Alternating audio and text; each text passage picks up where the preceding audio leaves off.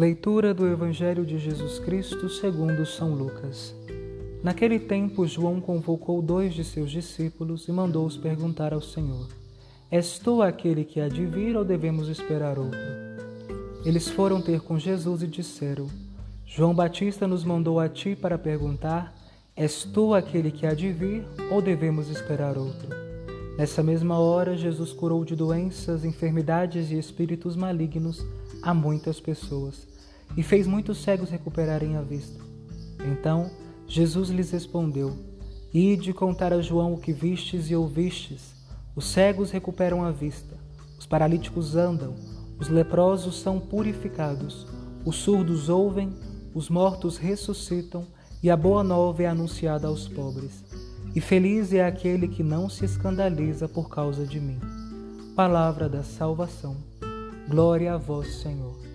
Meus irmãos e minhas irmãs, no Evangelho de hoje, João envia dois de seus discípulos até Jesus para perguntar: És tu aquele que vir ou devemos esperar outro? Não me parece ser essa uma dúvida que João tivesse, mas sim aqueles que o seguiam, aos quais João envia a presença de Jesus.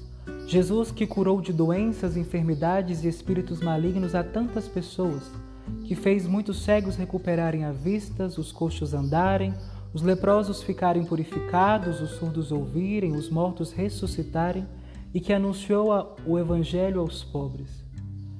Em suas obras, Jesus quer demonstrar aos discípulos de João que é nele que se cumpre as profecias, que é nele que se encontra o Redentor aguardado, o libertador de Israel, aquele a quem, a quem João veio aplanar os caminhos.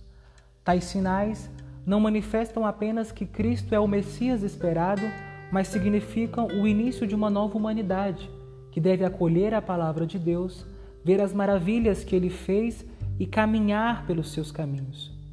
A boa nova é anunciada aos pobres. Nós muitas vezes nos colocamos na mesma posição em que esses discípulos de João se encontram. Mesmo crentes e fiéis a Jesus Cristo, nos sentimos inquietos ou de alguma forma abatidos diante da missão. A liturgia quer que hoje nos perguntemos também: devemos esperar outro? Evidente que não.